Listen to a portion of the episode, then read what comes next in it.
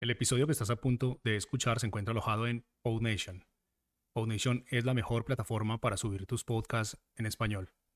Puedes visitarnos escribiendo en español en el navegador www.podnation.co. Ahora sí, vamos con el episodio.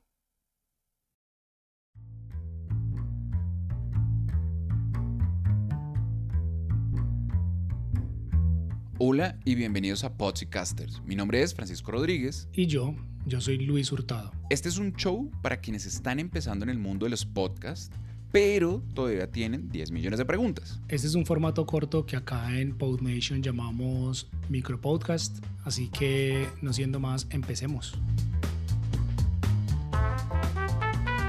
Bien, en la parte 1 de esta miniserie les contamos sobre cómo estructurar una entrevista para podcast y hablamos sobre el primer momento, los hechos.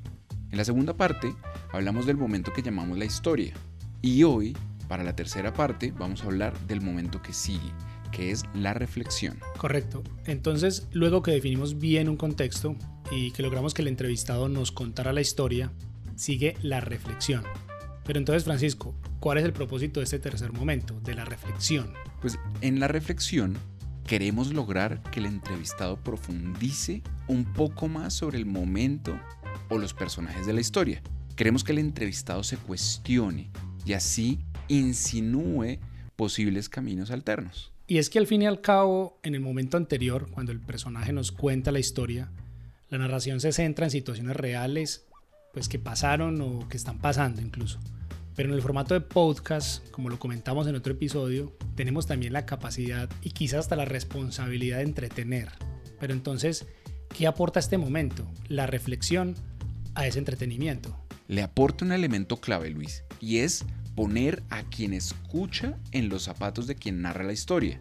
Si logramos que la audiencia se proyecte de algún modo en la historia, el mensaje es mucho más profundo y las personas se van a conectar muchísimo más. Perfecto. Entonces, ¿qué tipos de preguntas son las que debemos formular para este tercer momento?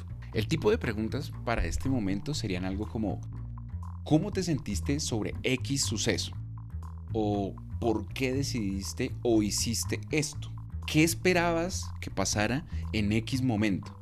o cómo terminó pasando esto otro. ¿Qué debió hacer tal personaje? Ese tipo de preguntas. Y es que pues esas preguntas le van a permitir al entrevistado profundizar más sobre ciertos momentos de esa historia y al mismo tiempo pues le va a permitir especular también un poco. Para plantear esas preguntas que usted dice ahí Francisco, pues vamos a partir de la base de involucrar momentos, obviamente, o personajes de la historia pero pues también y de forma muy sutil, eso sí, el punto de vista y la opinión del entrevistado. Así es, Luis. Y esa opinión o punto de vista es precisamente lo que hace que la audiencia reflexione sobre la historia y lo sobre los personajes. Le permite a la audiencia de algún modo sentirse parte, le permite opinar y cuestionar lo que pasó en la historia para formarse su propia opinión. ¿Qué mejor forma de entretener a la audiencia que involucrarla, que lograr que se conecte con la historia? Correcto, Luis, pero ojo, vuelvo a un elemento que usted mencionó hace un momento y es la palabra sutileza. Pues yo la mencioné, pero olvidé también decir por qué se debe ser sutil al formular esas preguntas de reflexión. El asunto es que al entrar al momento de la reflexión, esas preguntas pueden poner al entrevistado en una situación incómoda.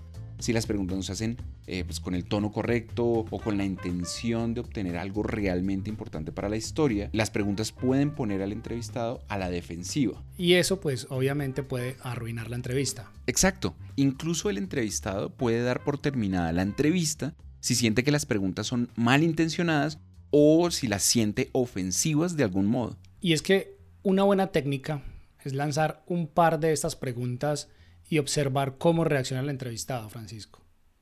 Entonces, ahí nos damos cuenta cuáles preguntas podemos hacer a continuación para completar el momento de la reflexión, pero sin ofender al entrevistado y si tampoco llevarlo a una situación incómoda. Así es, Luis. Y creo que con esto, pues, terminamos nuestro episodio de hoy. Ahora, Luis, ¿qué cree que le faltó al episodio de hoy? Pensándolo bien, creo que sí, que nos faltó algo. Y fue poner al menos un ejemplo de una pregunta de reflexión. Pero, como yo me lo conozco, esa es exactamente la pregunta que usted me acaba de hacer, ¿no? exactamente, señor. Así que bueno, feliz día, nos vemos. Excelente cierre, Francisco. Entonces, sí, muchas gracias por escucharnos y hasta la próxima. Un feliz día.